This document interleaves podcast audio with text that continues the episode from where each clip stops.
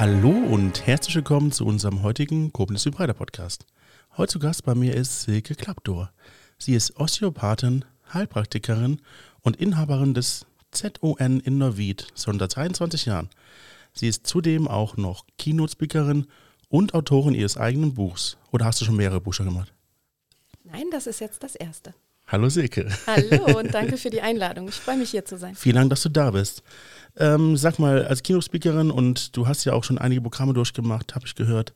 Ähm, hast du ja bestimmt auch schon Ereignisse, die dein Leben bestimmt haben, äh, aufgearbeitet, wo deine persönliche Entwicklung stattgefunden hat.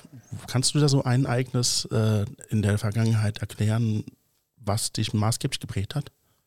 Ja, bei mir war das im Alter von 15 Jahren. Ich war damals Leistungsturnerin im Trampolinsport und okay. habe das auch sehr erfolgreich gemacht, bis hin zu deutschen Meisterschaften, Europameisterschaften, Bundesliga. Also richtig. So weit ging ähm, das? Ja, so weit ging das. War, okay. war eine ganz spannende Zeit mit ganz, ganz vielen Stunden in der Turnhalle.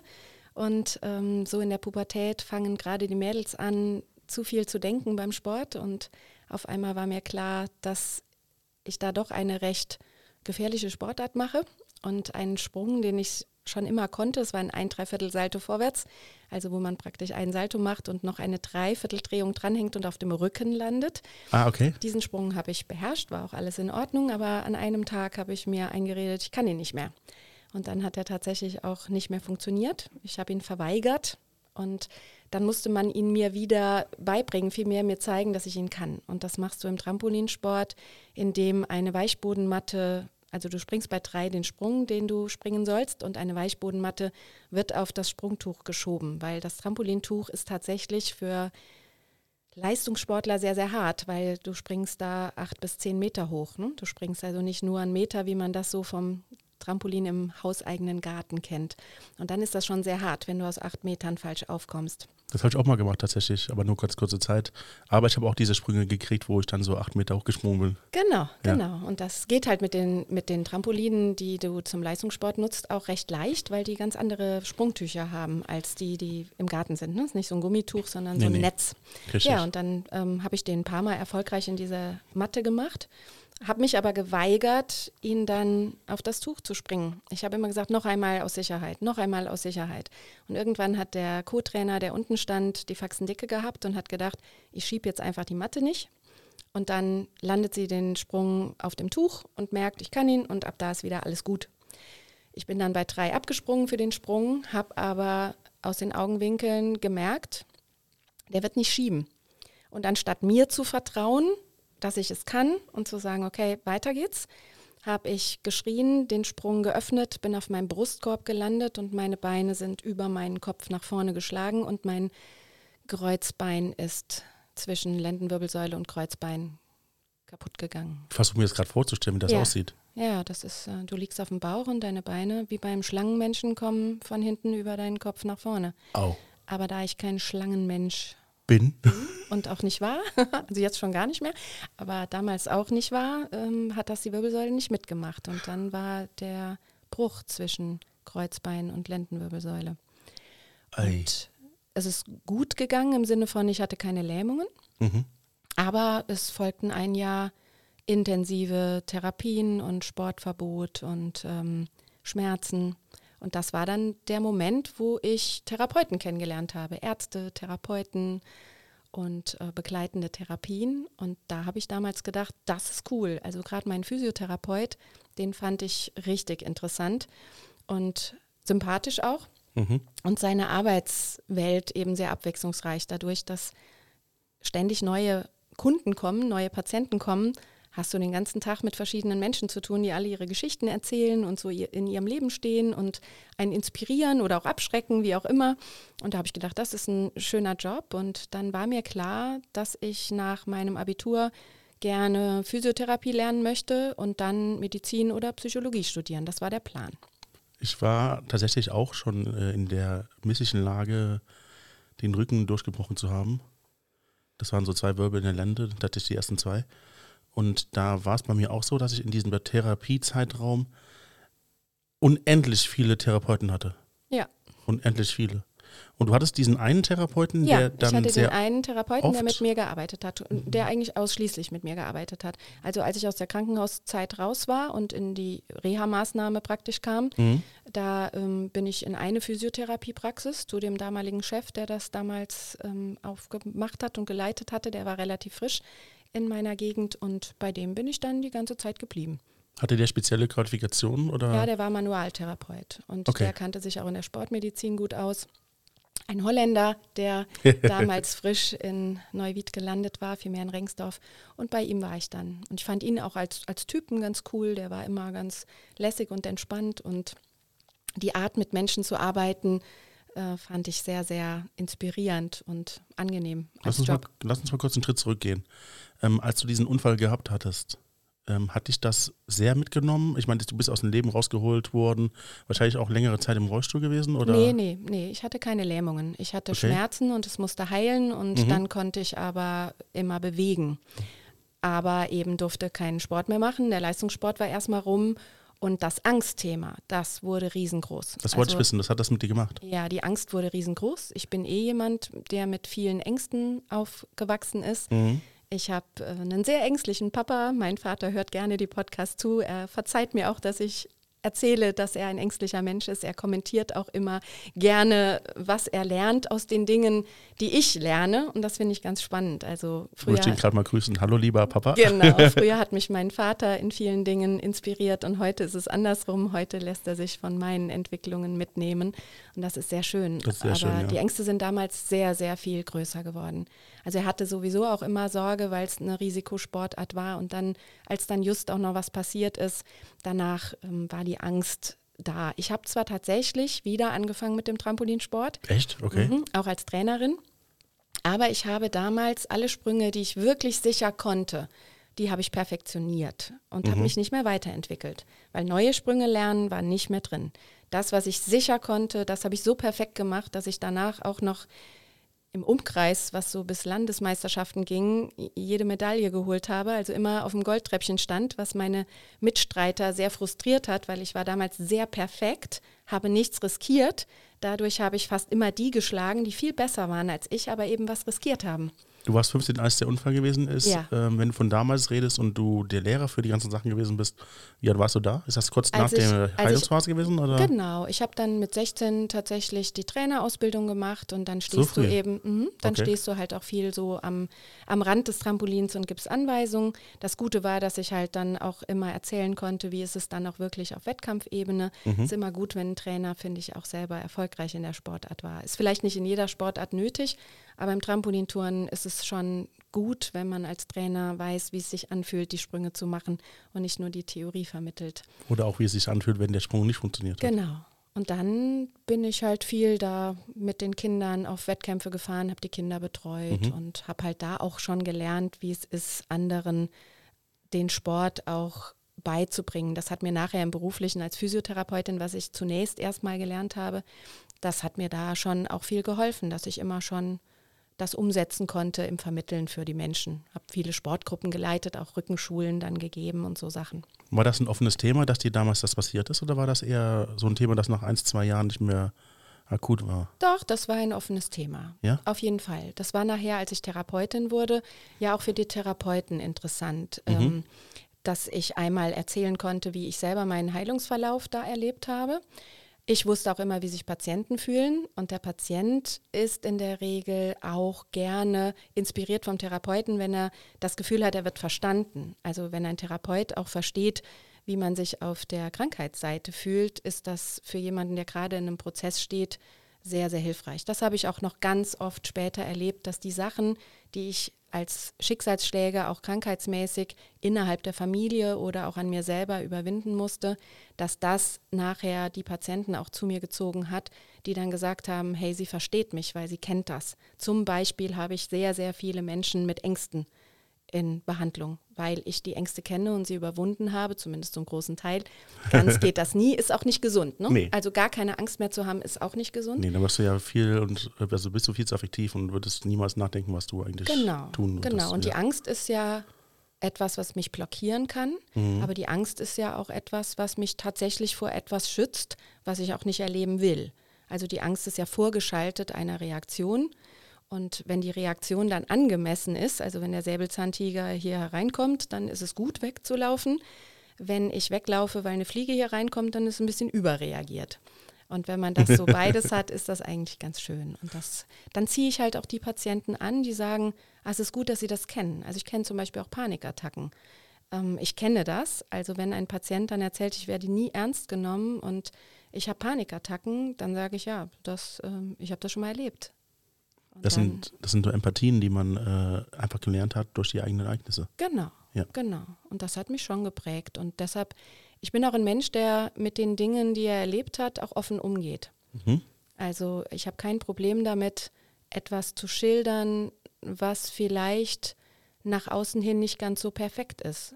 Weil ich glaube, gerade, dass man viel erreicht und trotzdem zeigt, auch ich bin gescheitert, auch ich habe Fehler gemacht, auch ich habe Verletzungen erlebt, ich habe Krankheit, ich habe Tage, wo ich unfair bin, was auch immer. Menschlichkeit macht einen ja auch nahbar.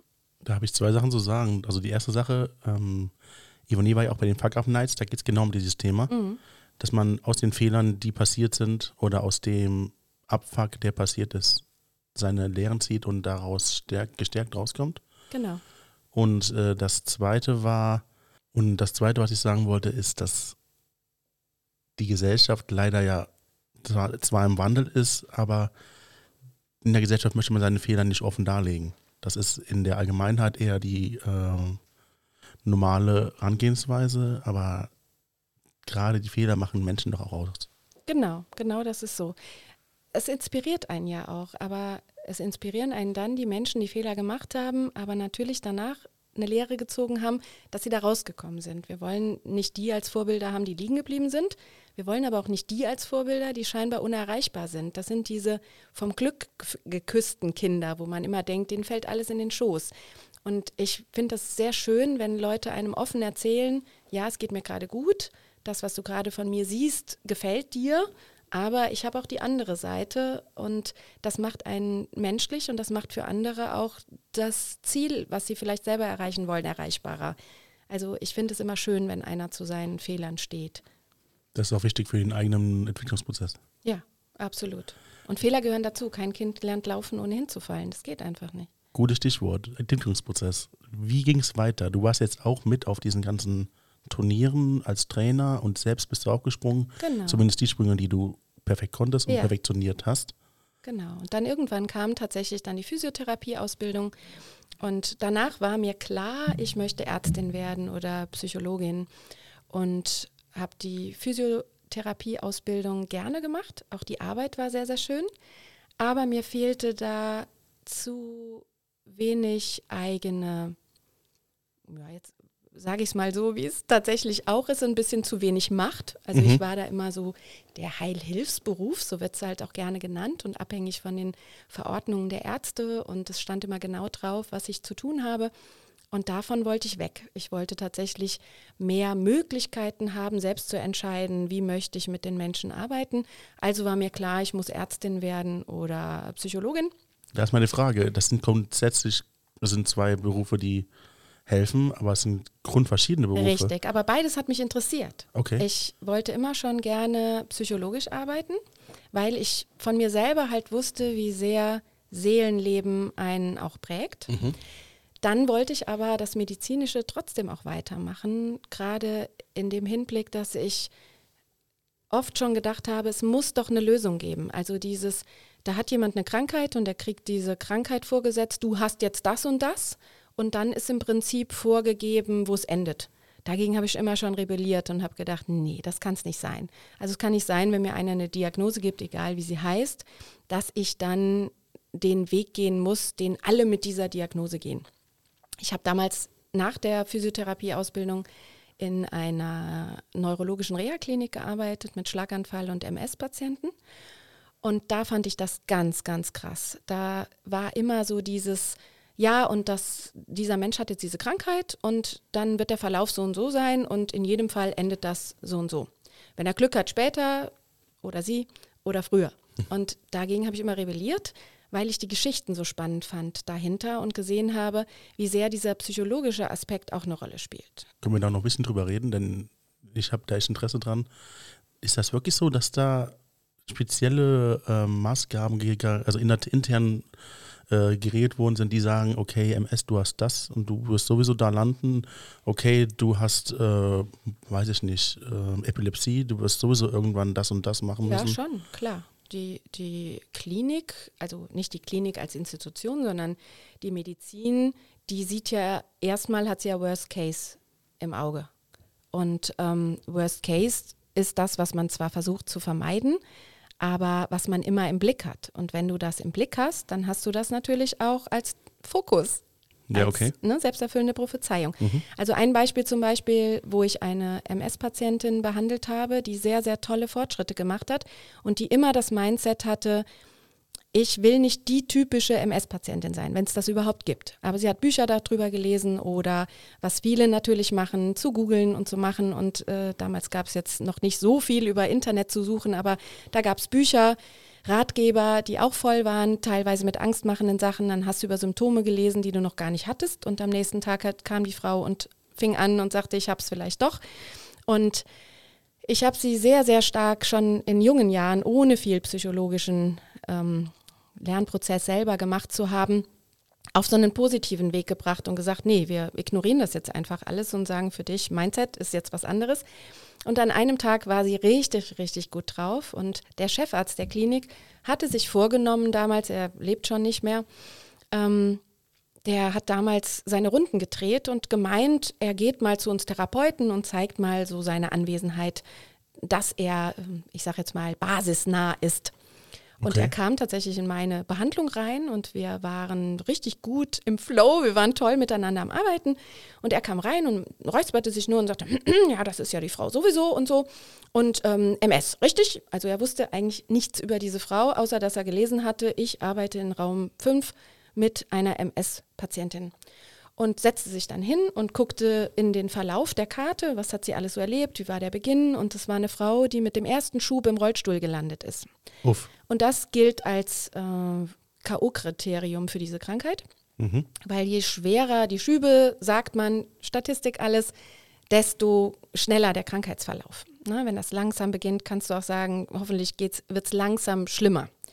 Nur langsam schlimmer. Aber das schlimmer wird es häufig schon impliziert. Ich kenne aber genug MS-Kranke, die nie wieder irgendwas hatten. Ja, das geht.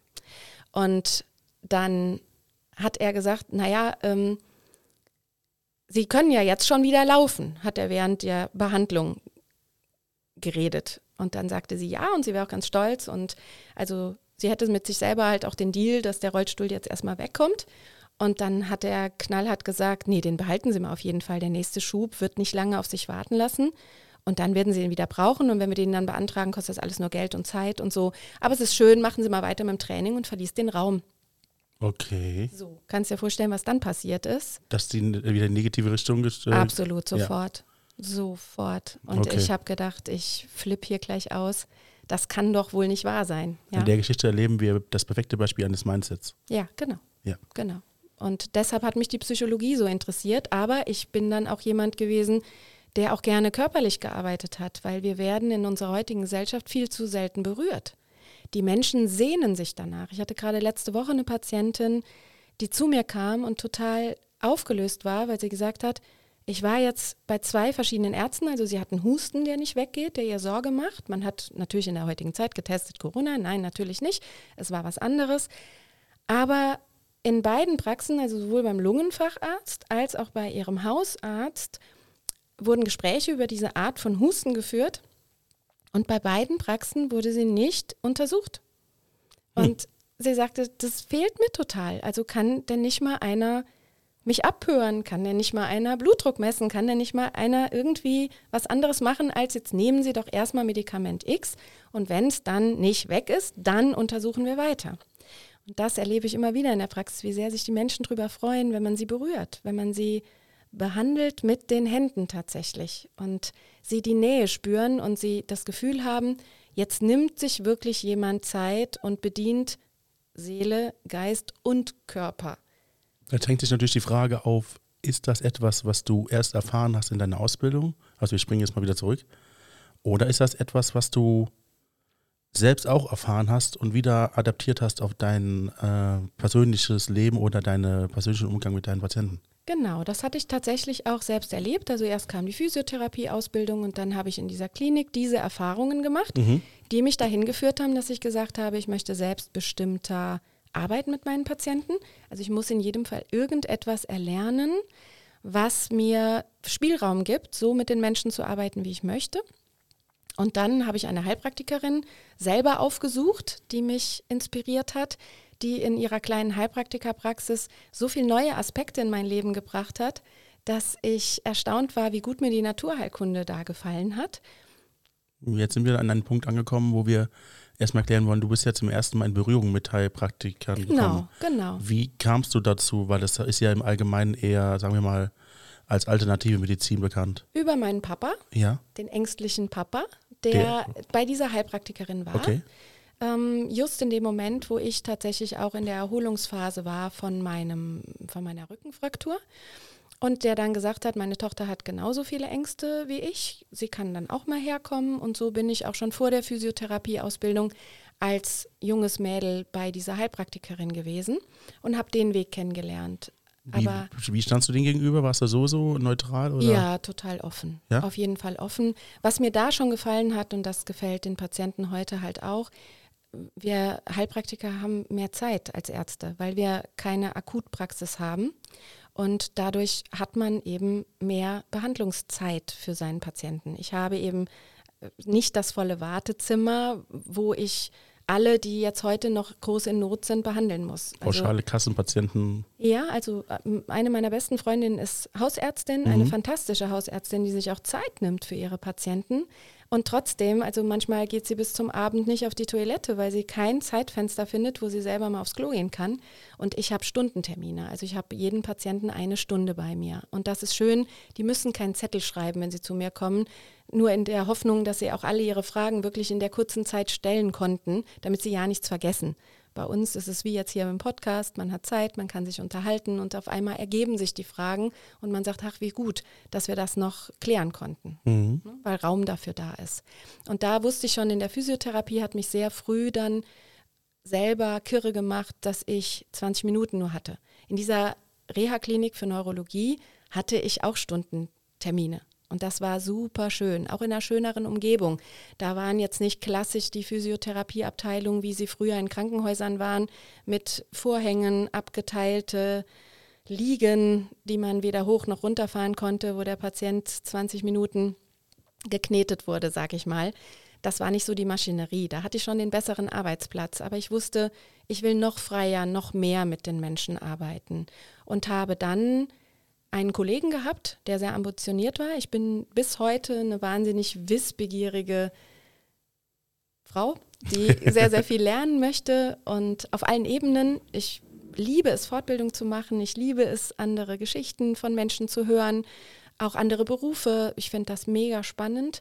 Und so habe ich einen Kollegen gehabt, der genauso wissbegierig war wie ich. Und ich war damals ja ganz frisch von der Schule. Ich kannte immer nur Lernen, Lernen, Lernen. Und er wollte Osteopathie studieren. Und das kannte damals noch keiner. Da wann war, wann, wann war damals? Gesagt, was, was ist das? Das war 95. 95, okay. Genau. Und dann hat er gesagt, ich fange an, Osteopathie zu studieren und ähm, mach doch mit. Ich könnte jemanden gebrauchen, der das mit mir zusammen macht, weil ich bin schon jahrelang aus dem Lernen raus. Er war halt zehn Jahre älter als ich und sagte, dass ähm, ich brauche jemanden und du bist so ein Jungspund, der jetzt von der Schule, die jetzt von der Schule kommt und da noch richtig Drive hat. Und dann haben wir uns zusammengesetzt und haben uns einen Plan gemacht, wie wir das Studium zusammen rocken. Dann hat aber seine Frau irgendwann gesagt, äh, stopp, ich höre nur noch Osteopathiestudium und mit Silke hier treffen, mit Silke da treffen. Sagt sie, wir bauen gerade eine große Praxis gemeinsam auf. Ich bin schwanger, ich habe keine Lust, dass du dich jetzt im Studium verrennst mit einer jungen Frau, die keinerlei Verpflichtung irgendwo hat. Und das stimmt ja auch. Ja. Und dann hat er wirklich kurz vor Studienbeginn gesagt, Silke, ich, ich mache das nicht mehr. Jetzt warst du alleine. Genau. Und dann kam wieder die Angst. Dann kam wieder, ach du, Sch das schaffe ich nicht. Und ich war damals tatsächlich ein Mensch, eine Fahrt, wie jetzt, ich wohne in Neuwied und mhm. wir sitzen jetzt hier in Koblenz.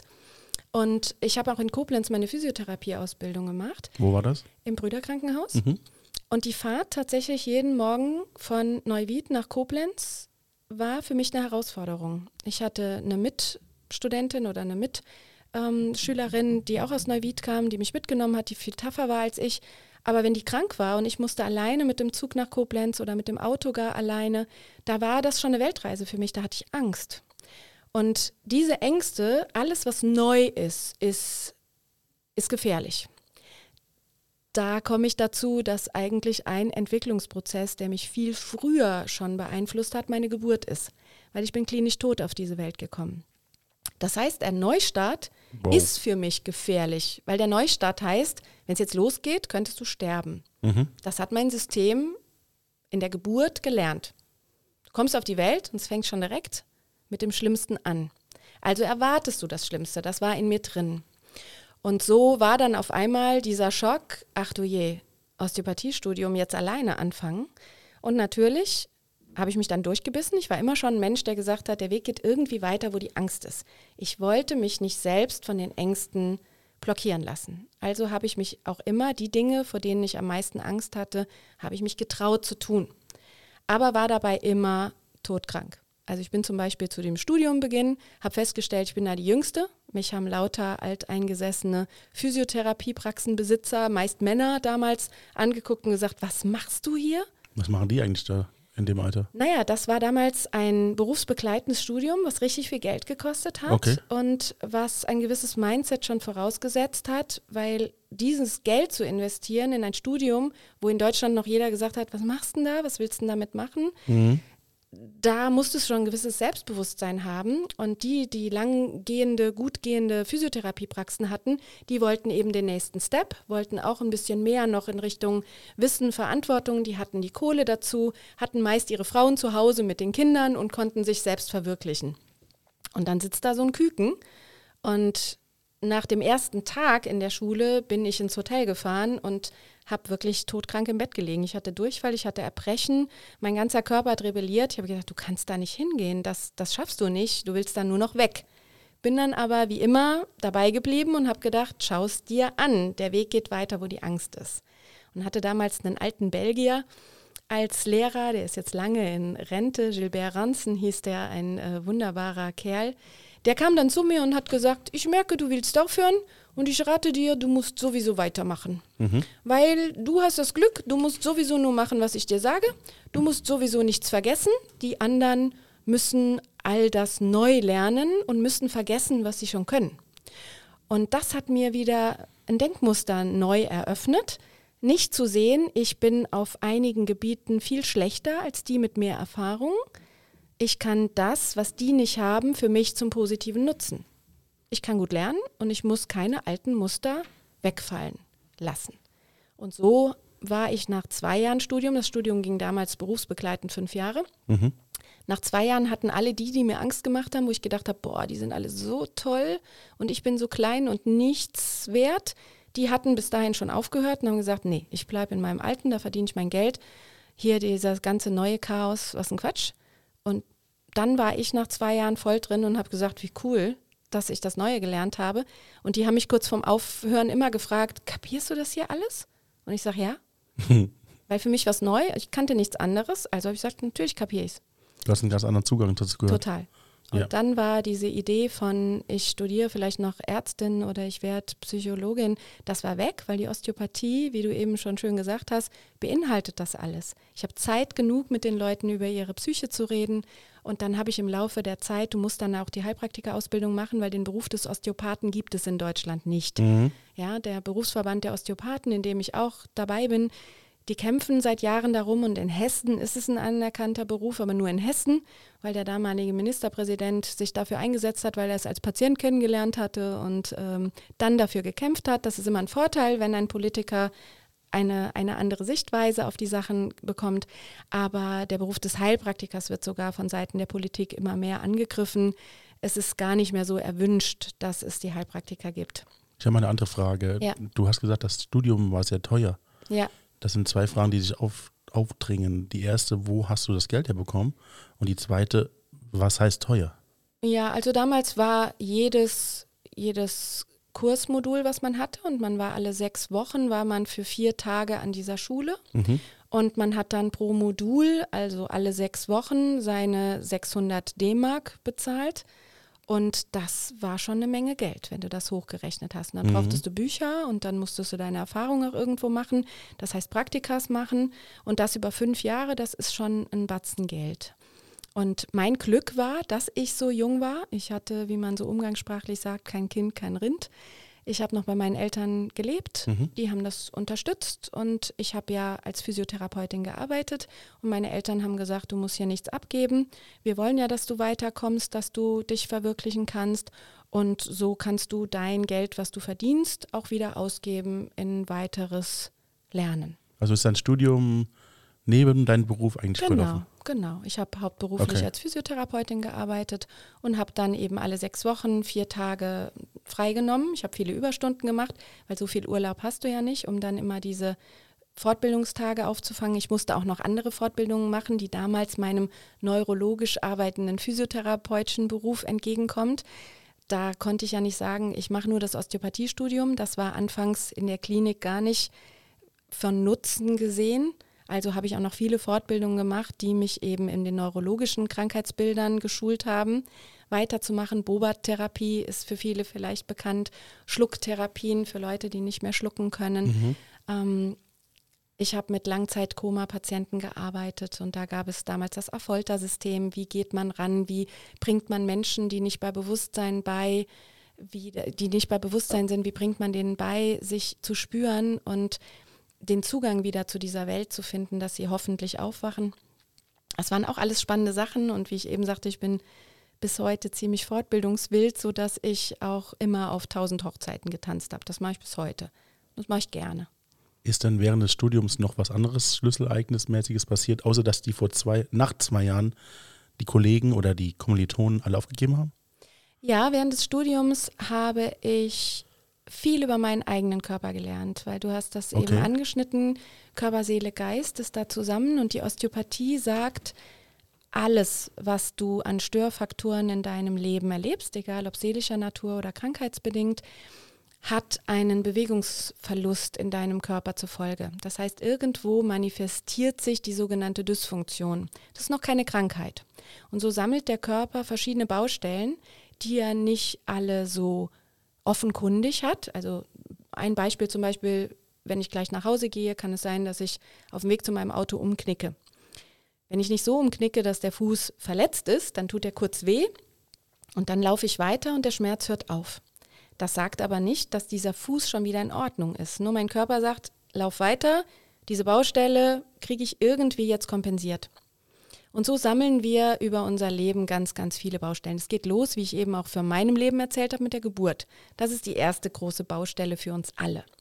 Und damit muss der Körper erstmal fertig werden. Und als ich das im Studium begriffen habe, dann hat es mich echt interessiert, warum hat denn der eine Mensch diese Baustellen, der andere andere? Warum geht einer an einem Ereignis kaputt und ein anderer erlebt fünf große Schicksalsschläge und steht immer noch lachend, herzoffen und fröhlich vor einem. Was ist das? Warum sind die Menschen so unterschiedlich und wo liegt vielleicht der Schlüssel? Was kann man erlernen? Und dann habe ich einen Heilpraktiker kennengelernt in Bonn, der eine Heilpraktikerausbildung angeboten hat. Den habe ich kennengelernt über einen, der mit mir Osteopathie studiert hat und gesagt hat, komm mit mir nach Bonn auf die Schule. Da ist ein cooler Typ, der bringt uns anthroposophische Medizin bei. Ist das schon, ist das auch noch parallel gelaufen oder ist Ja, alles parallel. Alles Uff, da war aber viel zu tun für dich. Ja, da war eine Menge zu tun. Dann bin ich abends nach Bonn gefahren und habe dort die Heilpraktika-Ausbildung begonnen. Auch das war wieder ziemlich großer Schritt für mich, weil wieder musste ich abends nach der Arbeit alleine in eine fremde Stadt fahren. Ich habe eben erzählt, die Fahrt nach Koblenz hat mir schon Angst gemacht. Die Fahrt nach Bonn ist noch mal weiter. Die Stadt war noch mal fremder für mich als Koblenz. Und ich bin dann mit dem Zug gefahren und wie das oft so ist, fielen dann die Züge aus. Ich saß alleine abends am Bahnhof in Bonn und es kam kein Zug mehr oder der Zug kam eine Stunde später. Dann schlichen da jede Menge Gestalten um einen herum, wo ich mir dann eingeredet habe, oje, oje, Gefahr, Gefahr. Da war die Angst wieder da. Die Angst war sofort immer da. Und mhm. ich habe aber weitergemacht, weil ich das Ziel vor Augen hatte. Ich hatte das Ziel vor Augen, ich möchte irgendwann einen Beruf ausüben in einer Umgebung, wo ich sage, hier bin ich jetzt richtig, hier, das macht mir richtig viel Freude, hier kann ich ganz viel bewegen, hier habe ich meine Freiheit auch in meinem Denken und Handeln. Wie alt warst du da zu dem Zeitpunkt? Zu dem Zeitpunkt war ich 25. 25. Weil mit 25 darf man auch erst die Heilpraktikerprüfung machen. Du musst 25 sein, um Heilpraktiker werden zu dürfen. Wie lange geht die Ausbildung zum Heilpraktiker? Sie ist nicht vorgeschrieben. Oh, okay. Ja, du musst eine Prüfung am Gesundheitsamt machen, zu der du dich anmeldest. Und diese Prüfung ist eine Überprüfung, ob du eine Gefahr für die Volksgesundheit bist. Das heißt, das muss man auch wissen. Diese Prüfung überprüft schulmedizinische Pathologie, also kennst du dich aus in Krankheiten und kennst du dich aus zu unterscheiden, hat jemand, der vor mir sitzt, etwas Gravierendes, sodass ich ihn zum Arzt schicken kann, oder hat er was harmloses, ich darf ihn behandeln. Das klingt aber jetzt sehr verallgemeinert. Ja, ist es aber auch wirklich so. Ja. Aber du musst dann halt einen ganz großen Batzen Pathologie lernen und einen ganz großen Batzen Anatomie, Physiologie. Aber du lernst zum Beispiel als Heilpraktiker nicht, also zumindest nicht prüfungsrelevant, was machst du mit den Patienten. Deshalb gibt es eine Menge Heilpraktiker, die Heilpraktiker sind, die die Prüfung bestanden haben, die einen Herzinfarkt von einem Schulterschmerz unterscheiden können, in der Theorie. Mhm. aber in der Praxis vielleicht gar nicht so recht wissen, was mache ich denn jetzt mit dem Patienten. Und bei mir war es andersrum. Ich war schon auf dem osteopathischen Weg, ich war in der osteopathischen Ausbildung, ich war fertige Physiotherapeutin, ich habe die Heilpraktikerprüfung machen wollen, um die Legitimation zu kriegen, selbst behandeln zu dürfen, ohne dass mir einer eine Überweisung gibt, ohne dass ein Arzt ein Rezept ausstellt. Ist das äh, für dich nur der Weg gewesen, um das andere ausüben zu können? Oder? Erstmal ja. Ja? Erstmal ja. Und Okay. dann bin ich auf diese Heilpraktikerschule gekommen in Bonn. Mhm. Und das hat mein Leben nochmal komplett rumgedreht. Weil das war ein Mensch oder ist ein Mensch, der die Ganzheit sehr, sehr stark gelebt hat und der mir Spiritualität näher gebracht hat. Was heißt Spiritualität? ja, damals bin ich in Kontakt gekommen tatsächlich auch mit einer Glaubensgemeinschaft. Also ich bin sehr kirchlich, sehr kirchennah christlich, evangelisch aufgewachsen. Und für meine Mama ist die Kirche sehr, sehr wichtig. Mhm. Und so war es von Kind an auch für mich. Also ich hab, war immer im Kindergottesdienst, ich habe ähm, auch die, die Jungschar mit begleitet, ich habe selber später Kindergottesdienste mit durchgeführt und habe das auch immer sehr, sehr gerne gemacht und habe dann über diese Ausbildung in Bonn mh, das Rosenkreuzertum kennengelernt. Ich weiß nicht, Kenn ob dir das nicht, was nee. sagt. Es ist ähm, tatsächlich hier um die Ecke. Was macht das? Hier um die Ecke ist die Schule des Goldenen Rosenkreuzes, so nennt sich das. Also was macht das aus? Es macht aus, dass sie sagen, sie lernen das Urchristentum. Mhm. Und da geht es viel, auch wie die anthroposophische Lehre macht, zu sagen, wir Menschen haben Trägerkörper und wir haben einen Geistfunken in uns und alles, was wir tun, ist schicksalhaft und bringt uns dazu, mh, einen Weg zu finden, der das Ego verlässt, also das Ich-Bezogene verlässt und eben den Weg des Herzens folgt und dass wir mehr sind als nur Körper. Also das klingt jetzt alles sehr, nicht utopisch, ich wollte sagen, ähm, fantastisch.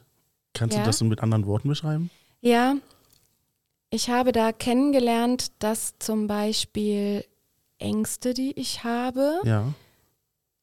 von Unsicherheit in mich selbst herrühren. Und habe Ah, dann auf okay. medizinischer Weise erklärt bekommen von ihm, es gibt einen Stoffkörper Mhm. und die ersten sieben Jahre im Laufe eines Lebens entwickelt das Kind erstmal den Stoffkörper. Sieben Jahre rennt das Kind rum und wächst und fällt hin und steht wieder auf. Es lernt alles das, was Körperlichkeit geht.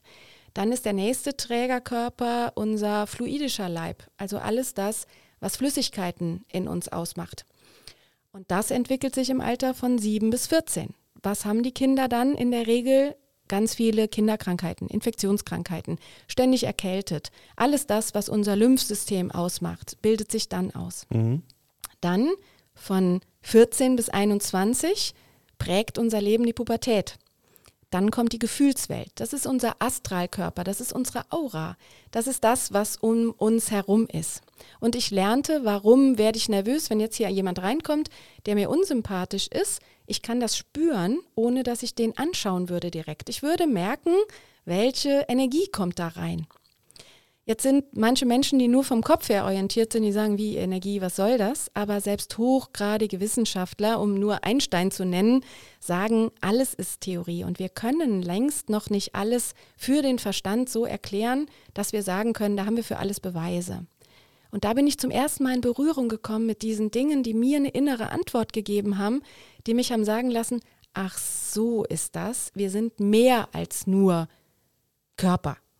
Das hatte ich also nochmal in dem Mindset weitergebracht. Ja, absolut. Kann man das echt so abgrenzen von 7 und 14 und ja, 21? Ja. Und das heißt auch, mit 21 bis 28 ja. entwickelt sich erst unser Denken. Und das ist auch der Grund, warum man zumindest früher, jetzt wird es immer, immer jünger, gesagt hat, ein Mensch sollte 21 sein, bis man sagt, das ist jetzt ein erwachsener Mensch. In vielen Ländern dieser Erde ist es ja auch noch so, dass du 21 sein musst, um Urkunden unterschreiben zu dürfen. Mhm. Ja? In Deutschland ist es dann irgendwann auf 18 runtergegangen. Jetzt überlegt man, macht man auch Wahlrecht. In manchen Bundesländern hast du Wahlrecht mit 16. Aber wenn du nach diesem Modell gehst, was ich eben aus der anthroposophischen Medizin gesagt habe, dann bist du erst erwachsen mit 28. Und das habe ich auch wieder ah, bei okay. mir selber erlebt. Den ersten Mann, den ich geheiratet habe, ist mein bester Freund gewesen aus Kindertagen. Und wir haben uns irgendwann. Der erste Mann? Hast du nee, mehrmals geheiratet? Ja, ich bin zum dritten Mal jetzt ah, verheiratet. Okay. Auch das, wenn du überlegst, ich bin sehr christlich groß geworden. Ja. Und ich habe eine intakte Familie bis heute. Meine Eltern sind immer noch glücklich zusammen. Ich habe mein Elternhaus, wo ich aufgewachsen bin, wo meine Eltern immer noch wohnen, was mir viel bedeutet, was mir oft genug auch als erwachsene Frau einen Zufluchtsort gegeben hat. Das hätte ich mir für mich natürlich auch gewünscht.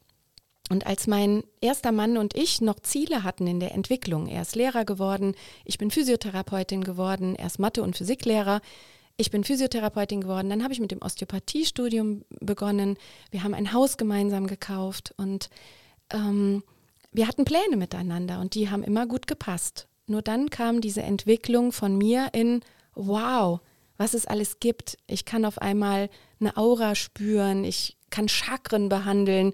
Da wurde ich für meinen Mann, der Mathe- und Physiklehrer war, der gesagt hat, eins und eins ist zwei. Ja, beweis mir das. Wie kannst du es beweisen? Was machst du denn da für einen Mist? Das ist doch Blödsinn, was du da alles machst. Hat er echt gesagt? Ja.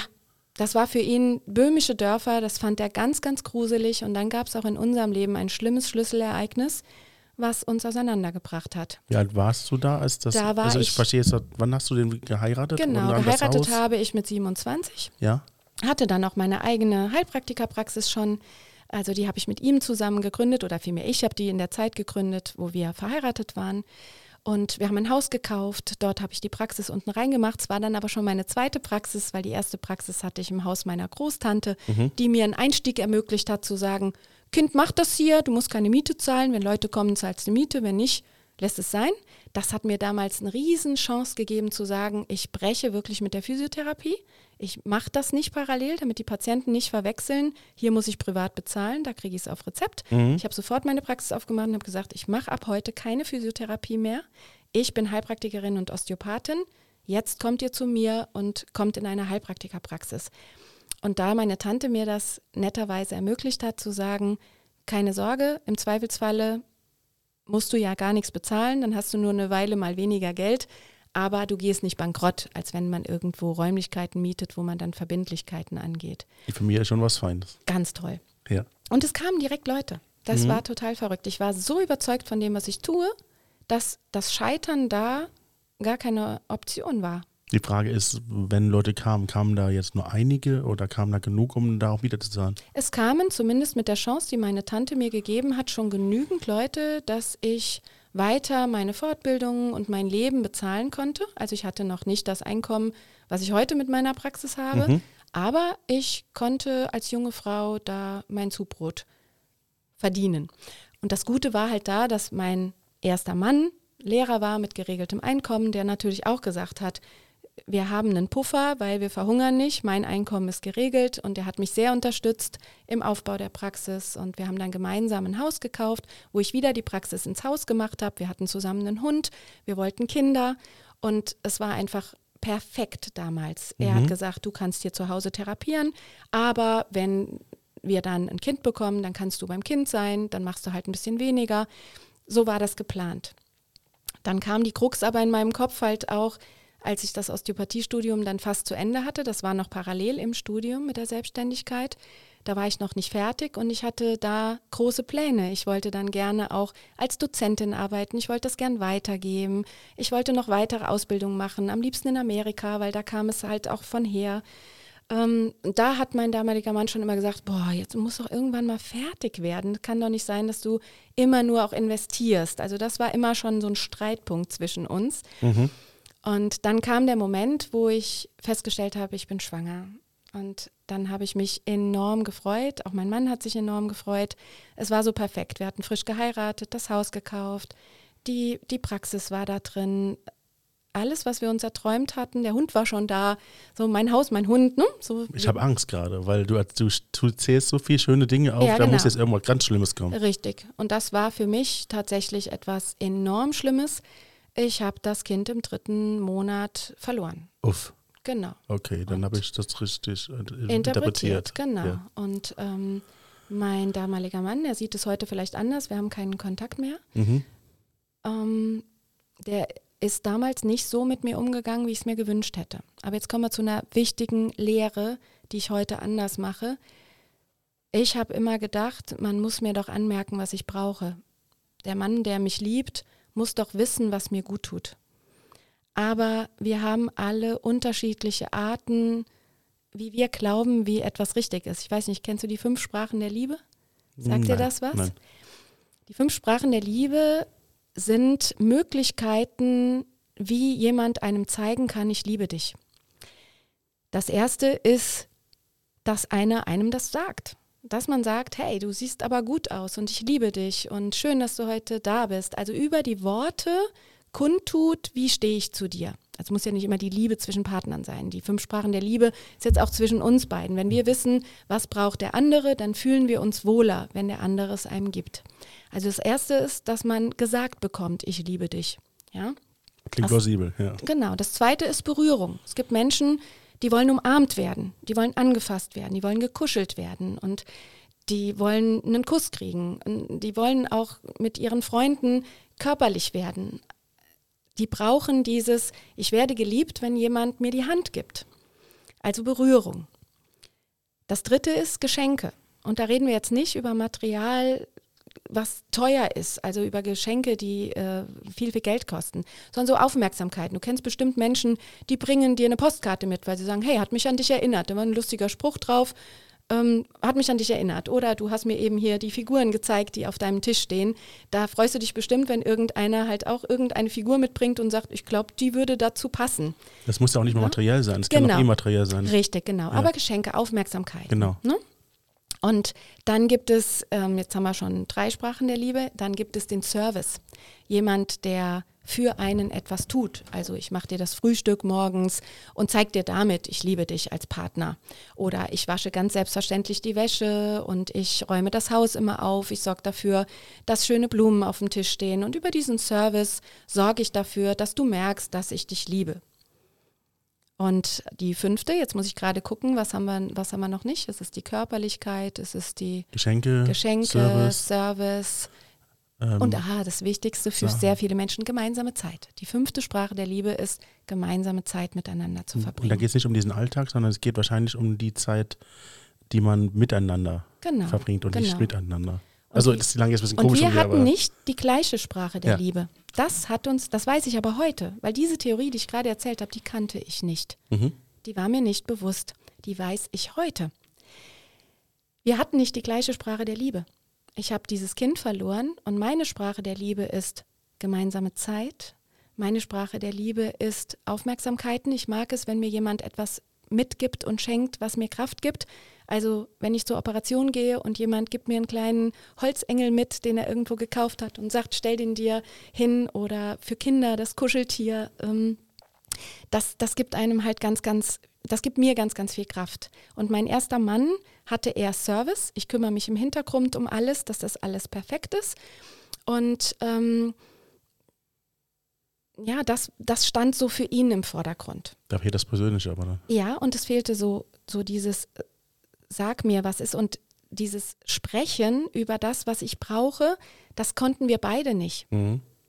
Und ich habe gedacht, er muss doch spüren, dass er jetzt bei mir sein muss. Er muss spüren, dass er mich begleiten muss. Dass er, ich musste dann zur Ausschabung ins Krankenhaus und für mich ist eine Welt zusammengebrochen. Ich war da auch schon auf diesem spirituellen Weg. Der Mensch ist mehr als Körper, Seele, Geist. Also war mir klar, da ist eine Seele in mich eingezogen, die dieses Kind war für mich ein vollwertiger Mensch. Und für meinen Mathe- und Physik gebrieften Oh Ehemann war das noch, noch kein Kind. Das war eine missglückte Schwangerschaft. Das war sehr analytisch. Genau.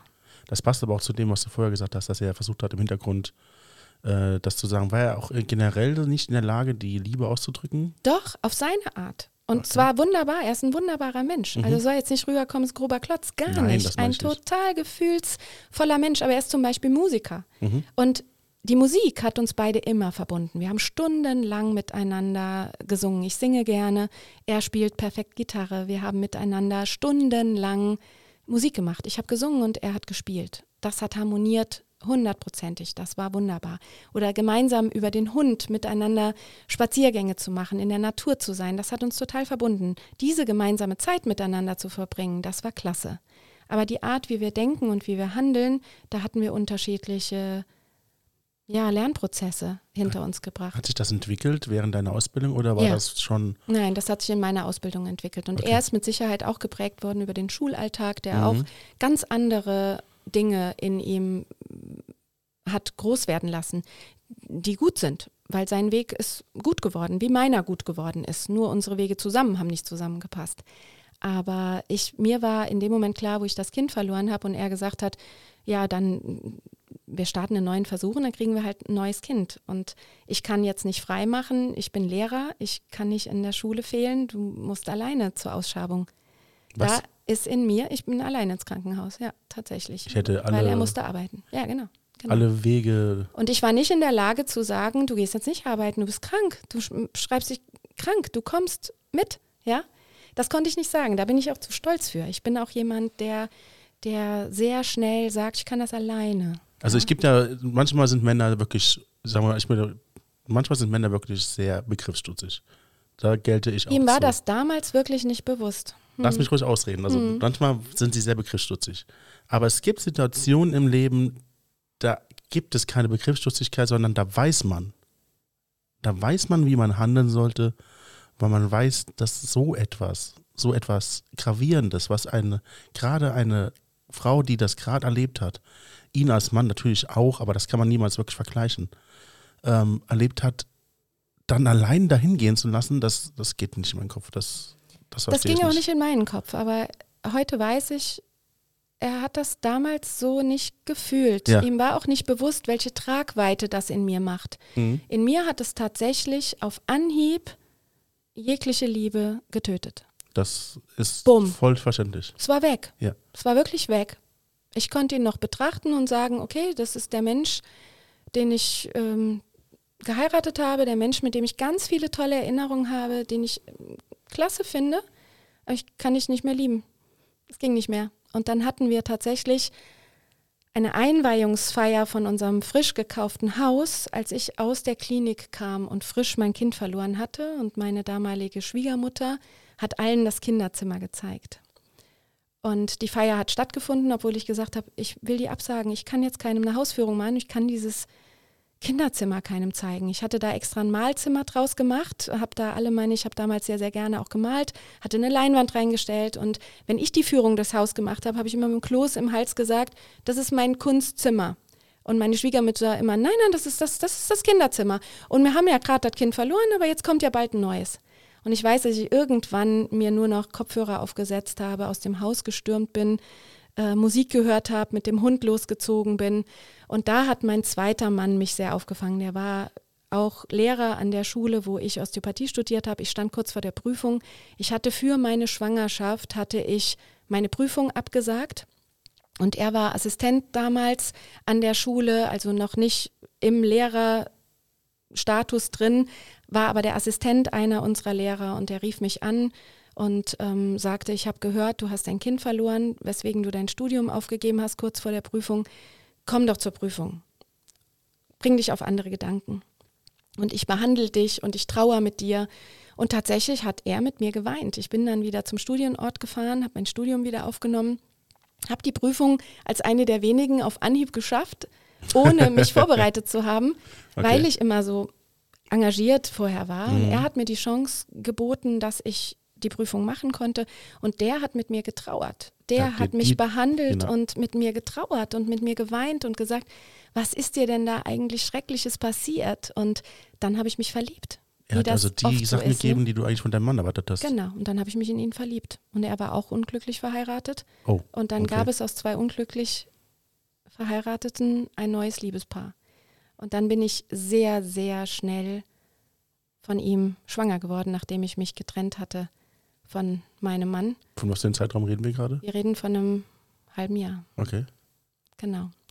Und ich wollte dieses Kind. Ich wusste nicht, wird aus uns wirklich eine ernsthafte Beziehung, aber ich wollte dieses Kind. Ich glaube, ich wollte auch zurückhaben, dass ich ein Kind habe. Ich habe ihm auch, das war damals eine kuriose Geschichte, ich wusste am Zeugungstag, ich bin schwanger, ich kriege einen Jungen und der heißt Jason.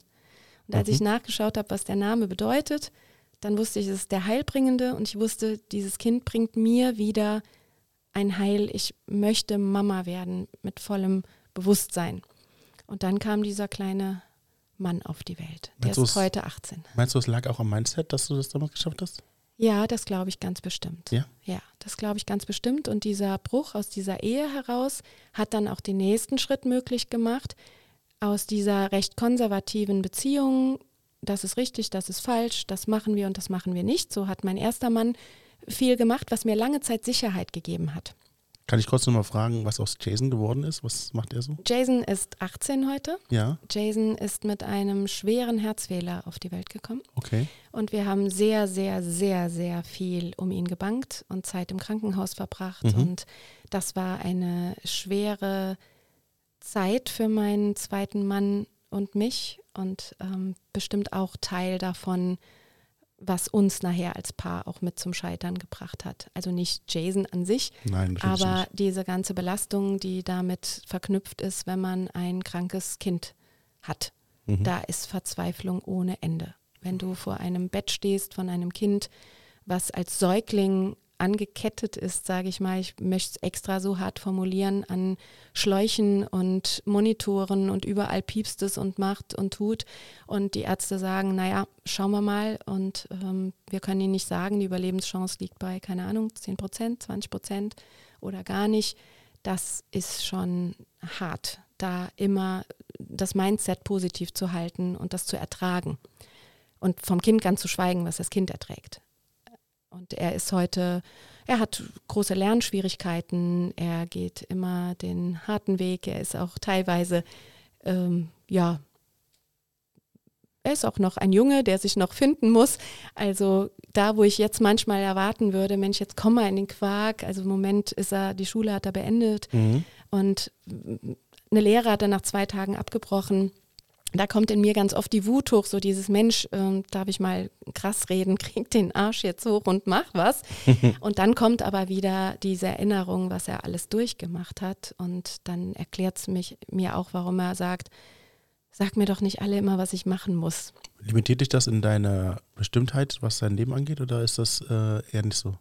Doch schon. Also ähm, sein Papa und ich sind ja jetzt schon seit acht Jahren getrennt und das Gute war, dass wir immer als Eltern zueinander gehalten haben bis mhm. heute und uns um ihn kümmern. Und es gab eine Zeit, wo er dann gesagt hat, ich ziehe jetzt eher zum Papa. Also es gibt die Momente, wo Papa ihm mehr Halt geben kann oder ihn mehr versteht. Das gibt mir dann eine Verschnaufpause und genauso andersrum. Also da haben wir aber schon Aufgaben mit. Das ist wirklich äh, eine große Geschichte gewesen. Es sind, wir reden jetzt von 18 18 Eingriffen, also drei große Herz-Lungen-Maschinenoperationen. Wir reden von mehreren kleinen Eingriffen wie Herzkatheter, die ich als Operation mitzähle, weil du bist narkotisiert. Er hat zweimal eine Langzeitnarkose, also zweimal künstliches Koma, anderthalb Jahre Luftröhrenschnitt, wo wir eine Intensivstation zu Hause hatten, sage ich mal, mit Pflegepersonal im eigenen Haus und Monitorüberwachung Tag und Nacht. Uah, das war schon, das war schon eine harte Zeit. Und wie ist er heute dran? Gut, er ja? ist ein ähm, frecher, lustiger 18-Jähriger, der sagt, chill mal deine Base, ich will mein eigenes Leben leben. Ja. Was wir allerdings auch geschafft haben, ist ihn, wir haben ihn nicht überbehütet aufgezogen. Also wir sind zum Beispiel mit ihm auf die Malediven in den Urlaub geflogen. Mhm. Da kommst du nicht weg. Wenn du da ein Problem hast, da stirbst du auch als gesunder Mensch, weil du bist auf einer einsamen Insel, wo nur tagsüber das Wasserflugzeug fliegen kann. Und ähm, da ist zwar ein Arzt auf der Insel, aber der behandelt Schnupfen und Durchfall, aber nicht, der kann dich nicht am offenen Herzen operieren. Aber trotzdem haben wir gesagt, er soll leben.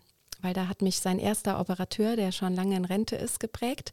Nach der ersten großen Herz-OP habe ich ihn gefragt, was kann dieser Junge, was, was, was darf der, was darf der nicht? Und dann hat er gesagt, alles, Sie werden merken, dass er viele Dinge nicht kann. Dann wird er sie nicht machen, weil er sie nicht kann. Alles andere lassen Sie ihn groß werden wie ein ganz normaler Junge. Weil Kinder, die unter der Käseglocke großgezogen werden, die lasse ich persönlich lieber sterben. Gab es denn eigentlich auch Momente in dieser ganzen Phase, äh, wo du lieber den ganzheitlichen Ansatz gewählt hättest als diesen schulmedizinischen Ansatz? Den oder? konnten wir immer parallel wählen. Ja? Das war immer sehr, sehr schön, dadurch, dass sowohl der Papa von meinen Kindern als auch ich, wir sind nicht gegen die Schulmedizin. Es wird immer so unterstellt, man ist entweder Naturheilkundler oder man ist schulmedizinisch. Mhm. Und wir sind beides. Also ich konnte immer ganz gut alles machen, was die Ärzte uns empfohlen haben, ohne zu rebellieren, konnte auch auf deren Argumente selber mit Argumenten antworten und ihnen folgen, was ihnen gezeigt hat, oh, die kann nicht nur irgendwelchen Tees, irgendwelchen Irren aufschwatzen, sondern die hat tatsächlich medizinische Ahnung. Und dadurch haben sie bei ganz vielen Sachen gesagt, was würden sie denn jetzt machen wollen, weil sie uns beide, sowohl Marcel als auch mich, sehr geschätzt haben. Und so konnten wir in der ganzen Zeit immer unsere Osteopathie anbringen. Sie haben uns sogar teilweise, wenn Jason geschlafen hat, kamen, kamen die Ärzte oder die Krankenschwestern und haben gesagt, oh, Silke, kannst du mal gerade rüberkommen? Das Kind in Zimmer 8 hat Bauchschmerzen, wir haben schon alle möglichen Medikamente gegeben, nichts hilft. Kannst du nicht mal deine Hand auf den Bauch legen und gucken, was da los ist? Und dann bin ich rüber ins Zimmer und habe ein fremdes Kind mit Osteopathie behandelt. Und bis heute bin ich immer mal wieder auch, dass ich äh, nach St. Augustin in die Klinik gefahren bin und dort tatsächlich auch als Osteopathin hier und da zu Hilfe eilen konnte, Eltern mit herzkranken Kindern. Weißt du, was mir gerade auffällt? Wir haben ja gesagt, du bist seit, du hast 23 Jahre schon die Praxis. Mhm. Das bedeutet, du hast die Praxis, von der du eben gesprochen hast, heute noch? Ja, die habe ich heute noch. Das ist mal ein Lob wert. Ja. So lang konsistent, äh, konsistent ein äh, Unternehmen zu führen und das mit so einer Leidenschaft, da kann ja. man echt den Hut vorziehen. Ja, da bin ich auch sehr stolz drauf. Also ich bin auch, auch total sein. gerne auch in dieser Praxis. Ja. Und jeder, der in diese Praxis kommt, ist berührt von der Atmosphäre dieser Praxis. Es ist in einer alten Burg drin, in einer mhm. alten Stadtmauer. Auch das war eine schöne Geschichte. Wir haben damals ein Klavier kaufen wollen und haben zur Miete gewohnt in Neuwied in der Stadt und hatten dort auch in einem Haus eine Mietswohnung und drunter unsere Praxis gemietet, äh, die wir gemeinsam gemacht haben. Und dann mein damaliger Mann hatte ein Elektroklavier, also so, ein, so, eine Mischung aus Synthesizer und jede Menge Kabelgedöns. und ich mag Klavier, ich mag eben Menschen, die Musik mögen. Wie gesagt, ich habe, ich singe total gerne, habe eine Gesangsausbildung und ich mag Männer, die halt auch Musik mögen. Aber dieses Kabelgedöns im Wohnzimmer mochte ich nicht. Und dann haben wir beschlossen, wir kaufen ein Klavier. Und als mein damaliger Mann gespielt hat, um die Klaviere Probe zu spielen, da hat dann der Klavierverkäufer gesagt, Mensch, Sie brauchen Flügel. Ja, wollte uns natürlich das teurere, größere verkaufen. Da habe ich gesagt, das ähm, geht nicht. Wir haben nur eine kleine Mietwohnung. Wir wollen jetzt ein Haus bauen. Mhm. Und dann kaufen wir vielleicht mal einen Flügel. Und dann sagt er, kaufen Sie doch ein Haus, können Sie direkt einen Flügel reinstellen. Dann habe ich gesagt, ja, aber das, was wir brauchen, das, das gibt es nicht so zu kaufen. Sagt er, warum, was suchen Sie denn? Sag ich, ja, wenn ich aussuchen könnte, hätte ich gern was Altes mit behütendem Charme, was Besonderes. Ich hätte gern Natur drumherum. Ich will keine Gardinen groß vor den Fenstern haben, auch in der Praxis nicht. Ich brauche Natur drumherum, ich brauche Parkplätze, ich brauche ein Haus, was groß genug ist, Wohnraum für eine Familie mit zwei Kindern zu haben und eben auch ähm, die Praxis beinhalten kann. Und so habe ich so ein bisschen meine Gedanken schwingen lassen und als ich fertig war, haben sie gesagt, sehen Sie, sowas muss man erstmal bauen. Sowas gibt es nicht zu kaufen. Und dann sagte er, doch, das gibt's. Das steht in Altwied und gehört einem Freund von mir und wird gerade verkauft. Da hast du aber Glück gehabt. Genau, es war Fügung. Wir haben uns dann nämlich das Haus in der Woche drauf schon angeschaut und Mhm. diese Familie hat ungewollt, sind die Kinder losgeblieben. Und als ich dann da, ich hatte meine Tochter dann schwanger im Bauch und meinen sehr kranken, herzkranken Jungen mit anderthalb Jahren auf, auf dem Arm. Also meine Kinder sind nur 15 Monate auseinander. Und war ganz angetan von diesem Haus. Und diese beiden Menschen, dieses Ehepaar, hat dieses Haus sehr, sehr geliebt. Mhm. Sehr, sehr. Die haben es nur aus Vernunftsgründen verkauft, weil sie hatten ein Architekturbüro da drin und waren mittlerweile in Rente und haben dann gesagt, das hier ist ein Wohn- und Geschäftshaus. Hier müssen wieder Menschen rein, die hier arbeiten wollen, aber auch wohnen wollen. Und wir hatten nicht das Glück, hier Kinderlachen in dieses Haus zu kriegen und haben deshalb auch keine Erben, wo wir sagen, die möchten dieses Haus behalten. Und ihr seid eigentlich perfekt. Und wir hatten damals kein Geld, um das so zu kaufen. Jede Bank hat gesagt, nee. Also kranken Jungen, beide selbstständig, noch nicht so lange miteinander selbstständig. Mein Ex-Mann ist damals in meine Praxis mit reingekommen, aber die hatte jetzt, die ist gut gelaufen, aber wir hatten keine Bilanzen, um jetzt ein Anwesen zu kaufen. Und es ist ein Haus mit zwei Burgtürmen und einer Stadtmauer, also schon 600 Quadratmeter, also schon, das war schon für ein junges Ehepaar damals, ich war gerade 30 und die Praxis bestand da zwar schon seit einigen Jahren, aber gemeinsam als Paar eben noch nicht so lange. Wir hatten keine Bilanzen, die jetzt eine Bank sehen will. Mhm. Und dann hat tatsächlich der Vorbesitzer von dem Haus gesagt, äh, ich gehe mit dir zur Bank. Und der kannte den Bankdirektor gut und er hat gesagt, ich bürge. Die können das jetzt kaufen. Und wenn es schief geht, bürge ich für die. Da hattest du aber echt einen tollen Menschen Es sollte sein. Es Ja. sollte so sein.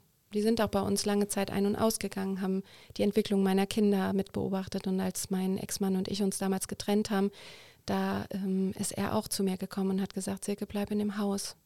Mhm. Ich tue, was ich kann, dass du in dem Haus bleibst. Du und die Kinder, ihr gehört hier nach Altwied.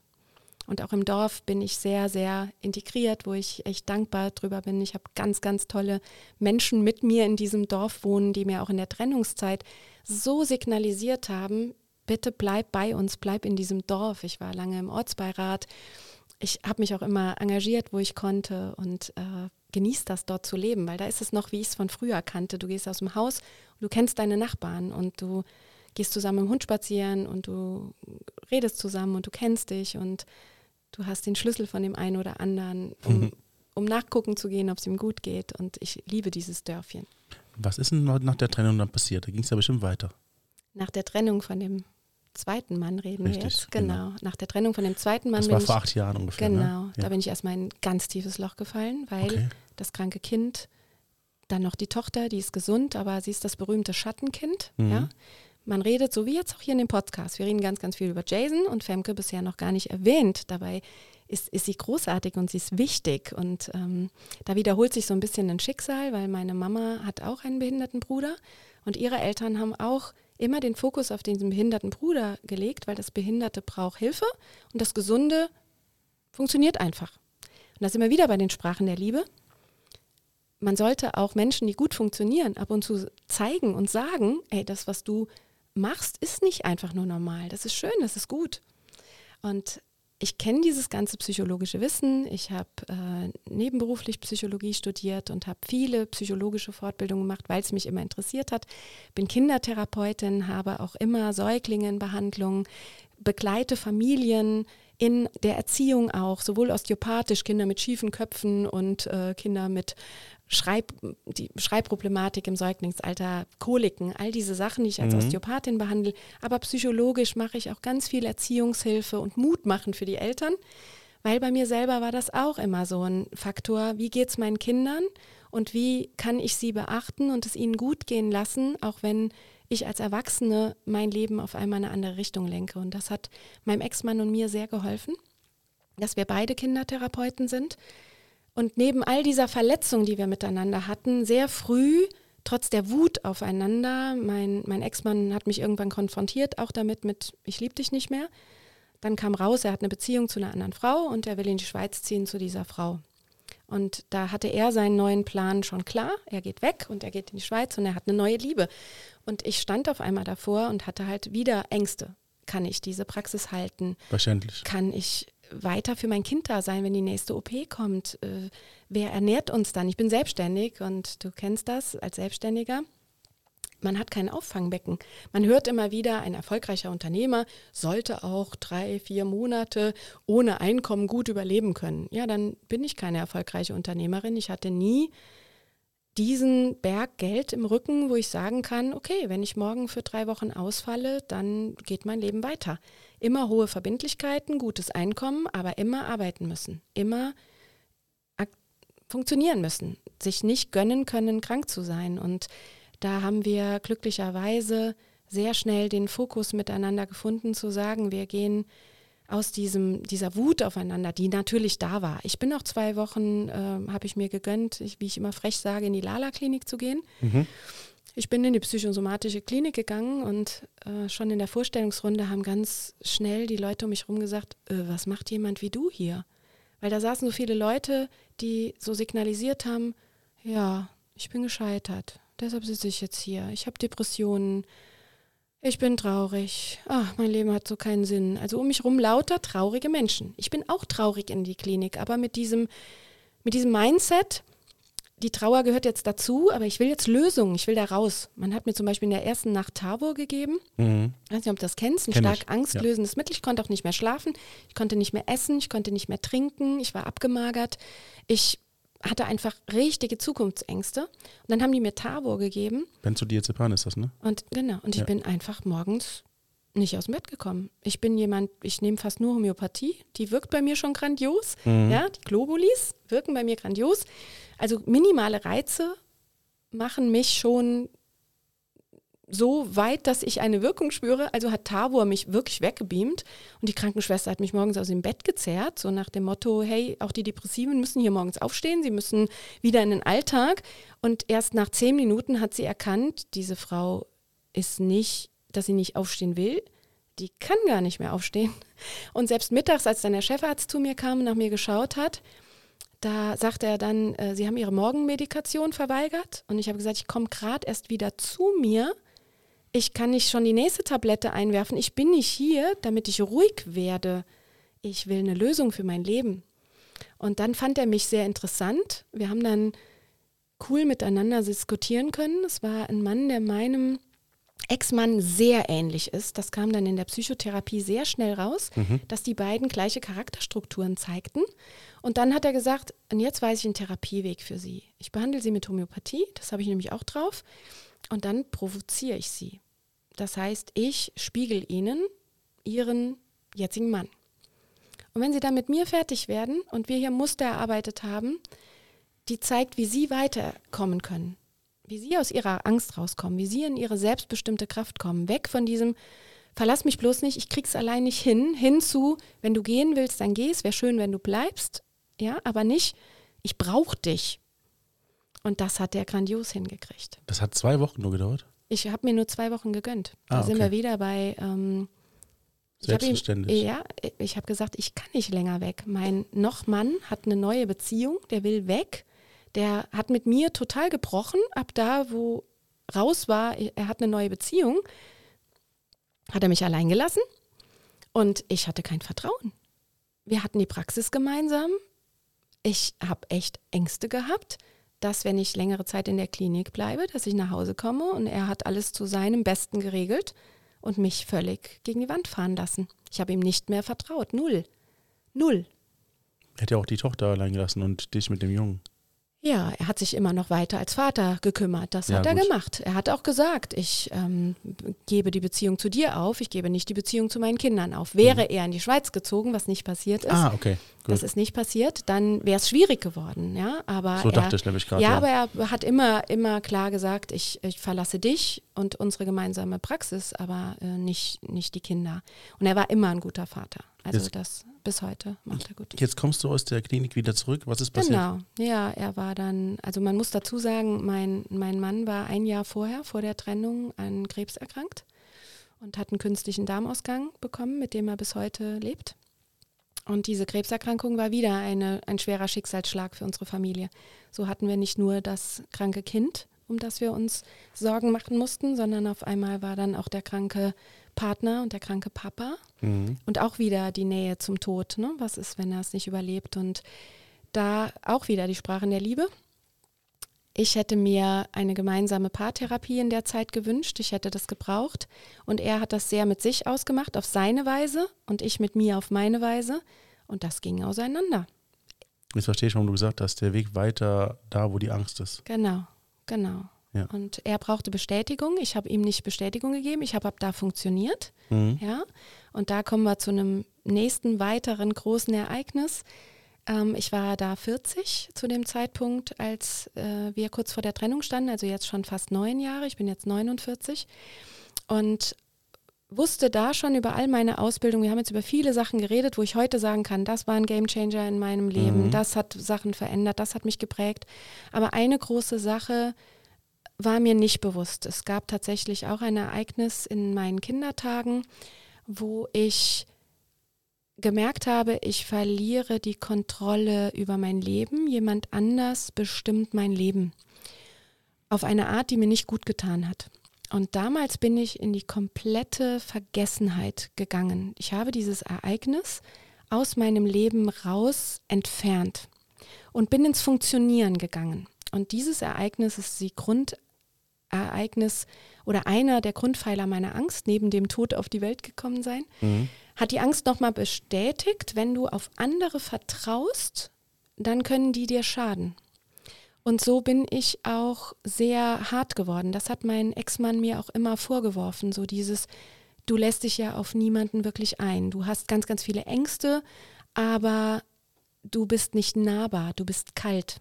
Wie kam diese Offenbarung, dass du mit 40 das, äh, das ursprüngliche Ereignis aufarbeiten konntest? Das kam dadurch, dass er durch seine Krankheit in ganz, ganz viel Wut und Selbstverarbeitung mit diesem Krebs und diesem Darmausgang gekommen ist. Man muss dazu sagen, da, das ist wirklich eine, eine ganz, ganz große Aufgabe, mit so einem Handicap dann leben zu lernen. Und das hat er ganz toll hinbekommen, aber der Weg dahin war wirklich schwer. Der war ekelhaft, der war schwer, der war frustrierend und er hat, ähm, er hat eine größere Art auch mit, ich sage jetzt mal, ich bin so harmoniebedürftig aufgewachsen. Bei mir ist alles immer lieb, ich gehe Konflikten aus dem Weg.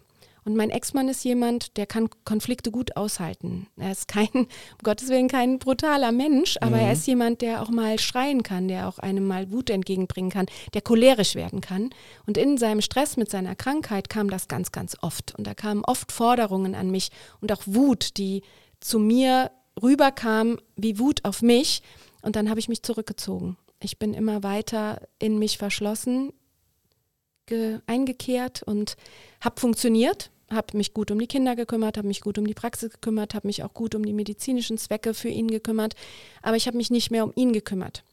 Und das hat er an einem Tag wirklich massiv eingefordert, so dieses, jetzt sieh mich und kümmere mich und ich erwarte von dir jetzt das und das und das und das. Und auf einmal bin ich in Panik ausgebrochen. Dieses, jetzt sagt mir jemand, wenn du das und das jetzt nicht tust, dann passiert was Schlimmes. Also er hätte mir nie was angetan, aber in dem Moment habe ich Panik bekommen, eine Panik, wie ich sie noch nie zuvor hatte, obwohl ich schon oft Panikattacken in meinem Leben hatte. Und auf einmal war mir klar, dass da irgendwas schlummern muss, was damit zu tun hat. Und dann kamen Bilder hoch von Dingen, die ich erlebt habe, die mir gezeigt haben, da haben Menschen die Macht über mein Leben übernommen.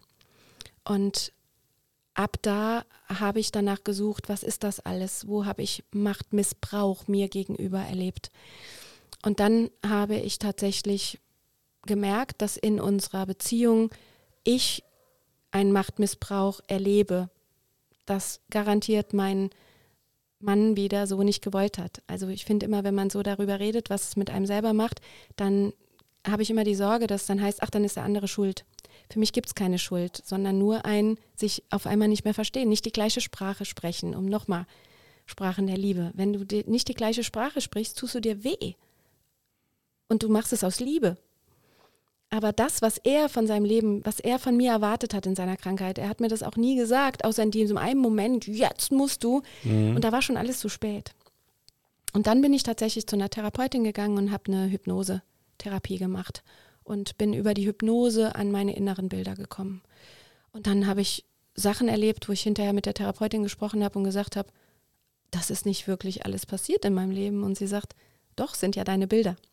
Weil in der Hypnose tauchen ja die Bilder auf, die aus dir herauskommen. Die gibt dir kein anderer. Also es war tatsächlich, es waren ja meine Bilder, die ich der Therapeutin erzählt habe. Sie hat jetzt nicht gesagt, wie man sich das vorstellt, wie man diese Showhypnose kennt.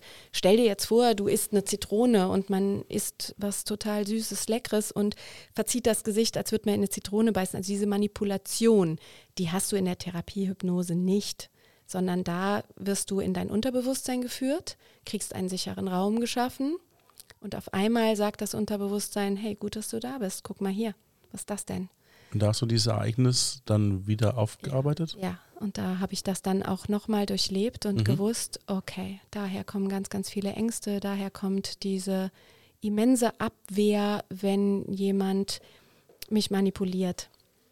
Und ähm, da war aber dann in unserer Beziehung dann ein Riesenknick drin, weil mein Ex-Mann zu dem Zeitpunkt gesagt hat, also pass auf, du bist jetzt hier nicht die Hauptperson, ja, weil ich auf einmal bin ich natürlich, ich war ja nicht direkt so gefestigt wie jetzt, sondern auf einmal war ich voll in meiner Angst, ich habe nicht mehr funktioniert. Die Bilder kamen, als hätte jemand tatsächlich in dem Moment einen Film angeschaltet, hätte mich davor gesetzt und hätte gesagt, und den schaust du jetzt zu Ende an. Und du bist auf einmal in einem Horrorfilm, wo du am liebsten sagen willst, ich mache den aus, aber der läuft und du kannst den dann nicht mehr ausstellen. Ich hatte ihn 40 Jahre ausgestellt und jetzt liefer.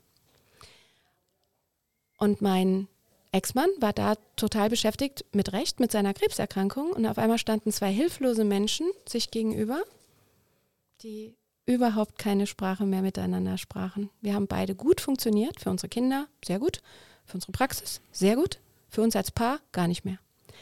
Im Nachhinein war mir klar, warum er sich jemanden suchen musste, die gesagt hat, ich liebe dich aber jetzt, ich bin für dich da. Mhm. Und deshalb wollte er zu dieser Frau. Aber es war natürlich ein harter Weg. Ja.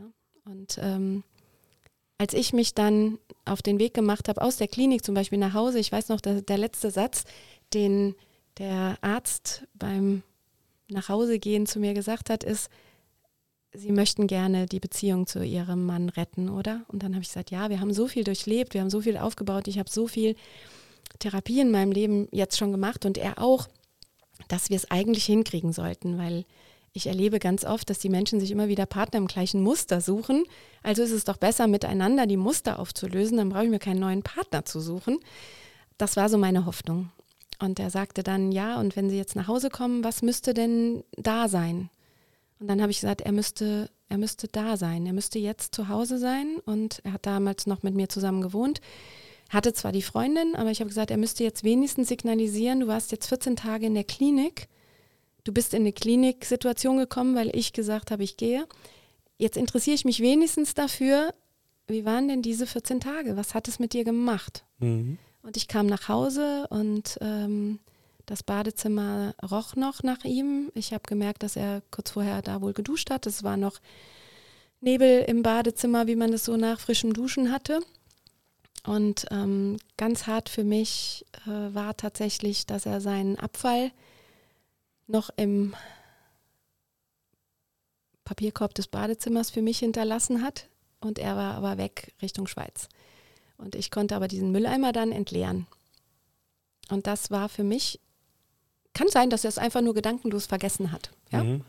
Für mich war das aber ein Schlüsselerlebnis. Für mich war in dem Moment klar, okay, von seiner Aufmerksamkeit für mich bleibt jetzt wirklich nur dieses, ich hinterlasse dir die Scheiße, sag ich jetzt mal.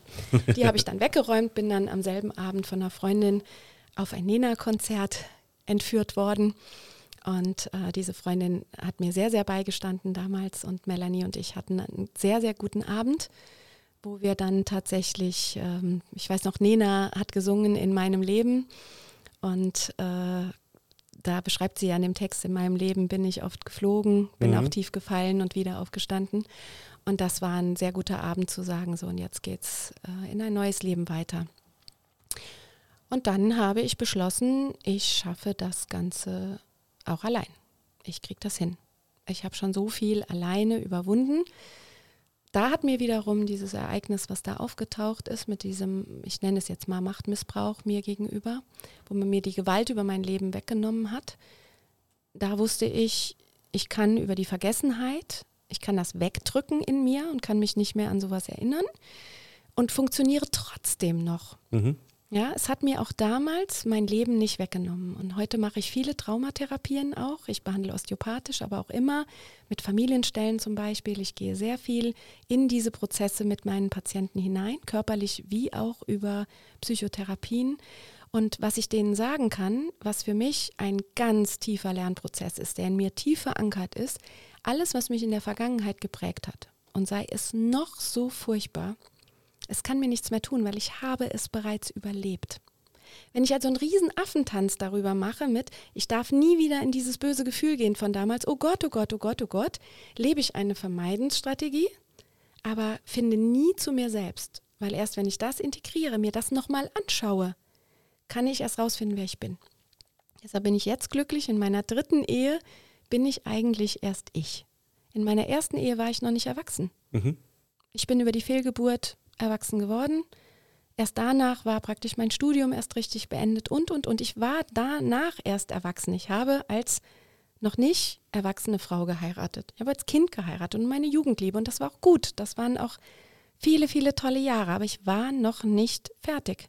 Meinen zweiten Mann habe ich in einer Verzweiflungssituation lieben gelernt und wir waren so Schicksalsgemeinschaft.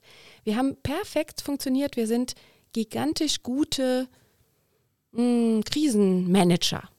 Auch jetzt. Also ich kann den Tag und Nacht anrufen, wenn ein Problem mit unseren Kindern ist. Er ist zur Stelle. Und wir können dann auch perfekt miteinander sagen, was steht jetzt an. Und dann unterstützt er mich auch. Also wir waren zum Beispiel drei Jahre schon getrennt, haben noch weiter miteinander gearbeitet, weil seine Beziehung mit der Frau in der Schweiz hatte nicht geklappt. Und dann kam er zu mir und hat gesagt, ich, ähm, ich will weiter hier in der Praxis arbeiten. Und ich muss sagen, da, da lobe ich uns beide bis heute, dass wir das dann noch sechs Jahre gemacht haben. Wir sind jetzt drei Jahre, haben wir die Praxis jetzt getrennt, weil irgendwann habe ich zu ihm gesagt, jetzt geht es auch nicht mehr. Ich will nicht immer, dass im gleichen Haus mein Ex-Mann noch ein- und ausgeht und einen Schlüssel hat, mhm. während ich in diesem Haus auch lebe mit einem neuen Mann. Das war irgendwann nicht mehr stimmig. Verständlich. Ja, und dann ist er auch gegangen und hat mhm. gesagt, ist gut, ich mache meine Praxis woanders und nehme meinen Patientenstamm mit. Wir hatten immer er seine, ich meine Patienten. Das ist auch gut gegangen. Also es gab nie eine Schlammschlacht, mhm. nie einen Krieg. Und so konnten wir da gut miteinander das zusammen aufbauen. Und ich hatte zum Beispiel nach drei Jahren nach der Trennung einen schweren Skiunfall. Mhm.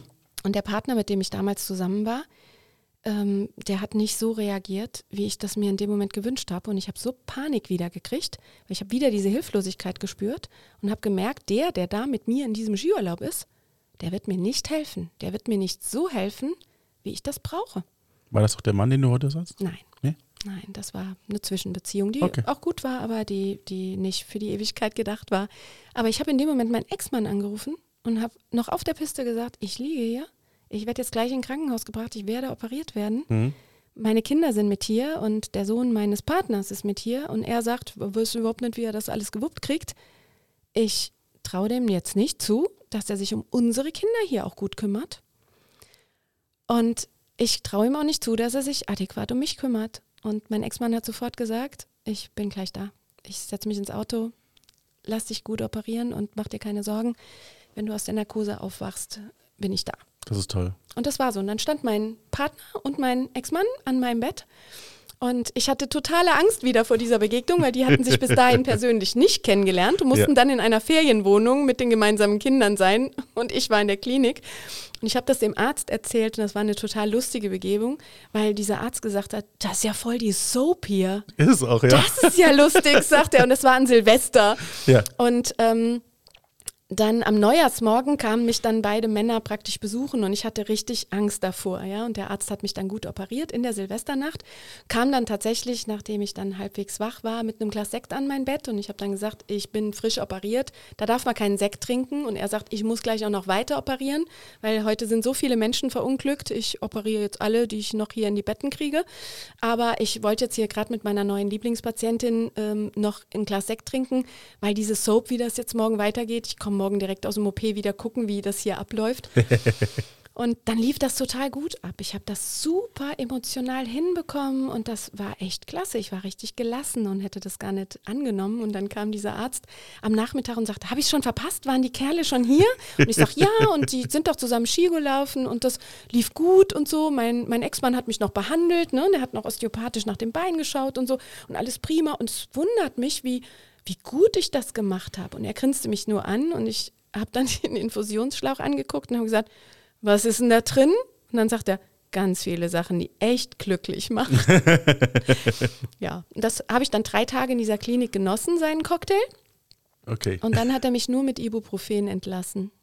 Und da bin ich tausend Tode gestorben, weil dieser Absturz aus einem glücklich machenden Cocktail drei Tage macht schon echt abhängig. Mhm. Ja, ein Freund von mir ist Chirurg, den habe ich dann zu Hause direkt angerufen und habe gesagt, du, ich komme nur mit Ibu nicht aus. Ich hatte da in der Klinik das und das und das und das und das war echt geil. Und dann hat er gesagt, glaube ich dir, kriegst von mir nicht.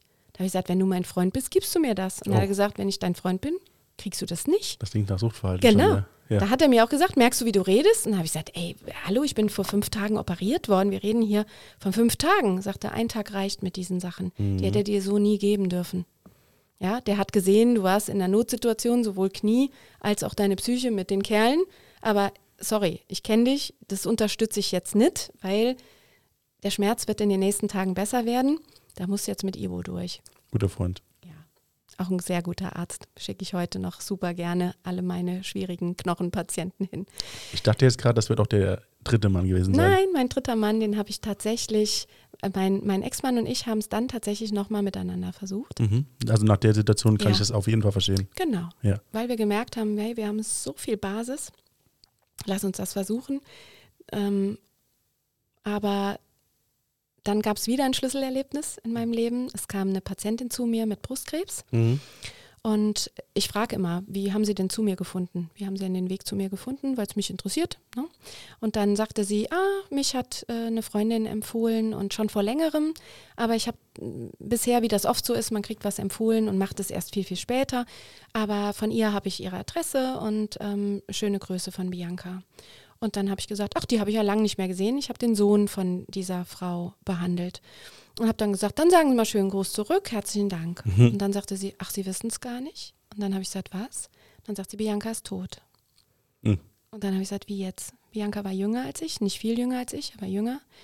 Ähm, hatte ein behindertes Kind und was sie adoptiert hat, wo sie alles für getan hat. Also eine, eine Frau, die so viel gemacht hat, dass ich gesagt habe, wieso ist sie jetzt tot? Was? Ich war sprachlos und dann sagte sie, hatte auch Brustkrebs, aber nur ganz, ganz kurz leider, einen kurzen, heftigen Weg von Diagnose bis hin zu Therapien schlagen nicht an und gestorben. Dass es mich tief schockiert hat. Und es hat mich einmal traurig gemacht für diese Familie, für diesen kleinen Jungen und für diesen Mann und diese, die Frau, die ihr Leben verloren hat.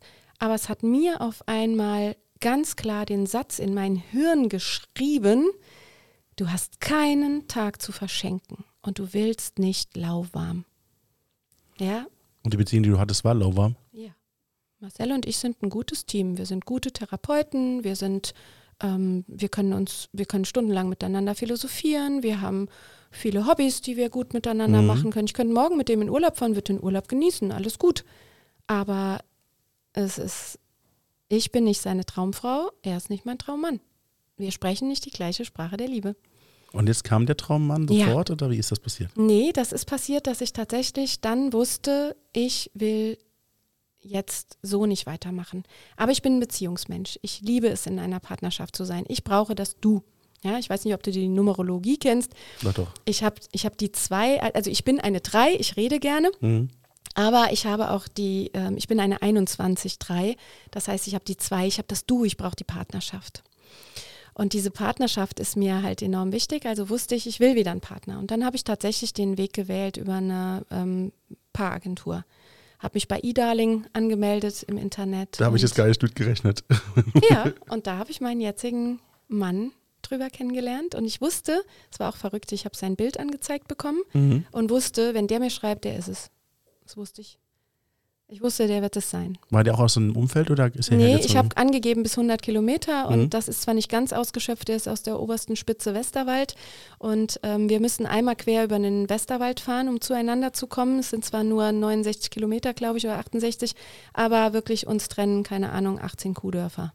Und ähm, du fährst immer eine Stunde einmal quer durch den Westerwald. Er hat auch nach wie vor sein Haus und seine Kanzlei dort und ich meine Praxis hier. Er hat seinen Hauptwohnsitz hier bei mir, ist auch netterweise fährt er mehr als ich, weil es ihm weniger ausmacht wie mir. Ähm, aber wir haben immer noch diese zwei Wohnsitze. Ich sage immer, ich habe mein Ferienhaus jetzt im Westerwald. ähm, ist er da häufiger bei dir zu Hause? Ja. Fährt er jeden Tag nach Hause? Oder? Er fährt oft hin und her, wenn er seine Kinder nicht hat, aber er hat auch zwei Kinder aus Mhm. erster Ehe und er will, und das fand ich auch immer gut, da hat es uns geholfen, dass wir beide Eltern sind, mit Kindern im ähnlichen Alter, dass er gesagt hat, ich will jetzt auch dieses Haus nicht aufgeben, denn wenn meine Kinder, die hauptsächlich bei seiner Ex-Frau leben, wenn die bei mir zu Besuch sind, sollen die in ihr Haus kommen und nicht in Neuwied zu Besuch sein. Mhm. Ja, und das machen wir bis heute so. Ja, und das funktioniert gut. Sehr, sehr schön.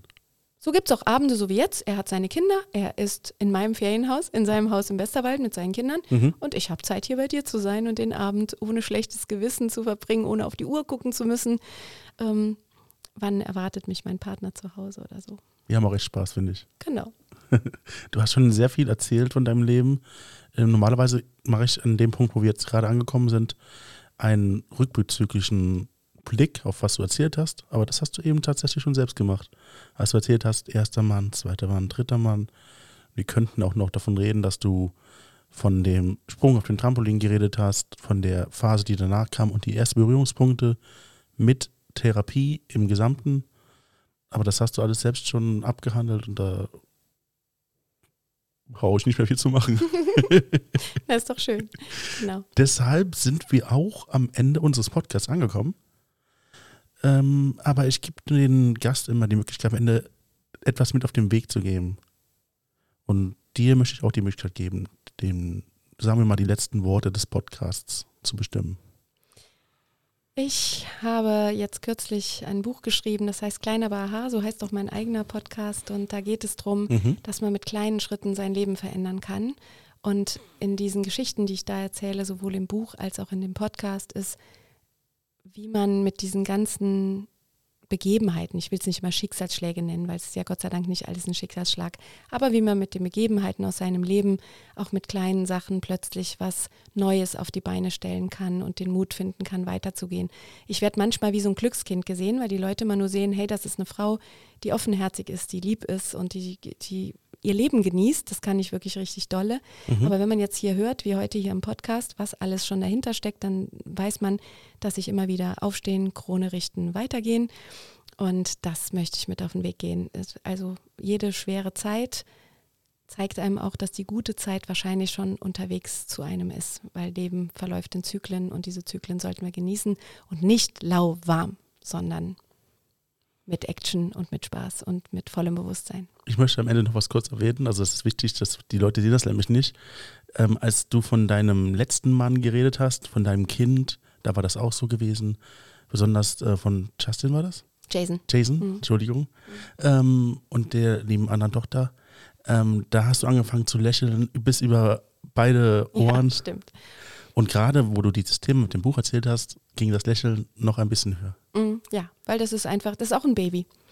Also genau wie du auch weißt, dein Podcast drittes hier Kind. ist auch dein Baby. Ne? Richtig. Das, ist, das, ist, äh, das ist nicht einfach nur ein Gespräch. Ja. Denn wenn man es aufzeichnet, dann bleibt es. Genau. Man schafft etwas, was erhalten bleibt.